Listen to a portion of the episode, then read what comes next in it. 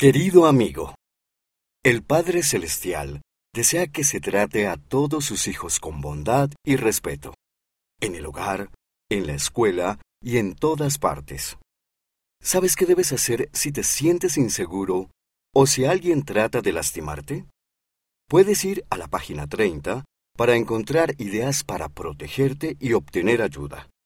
Recuerda que eres hijo o hija de Dios. Eres preciado y mereces sentirte en paz y seguro. Te amamos. Amigos.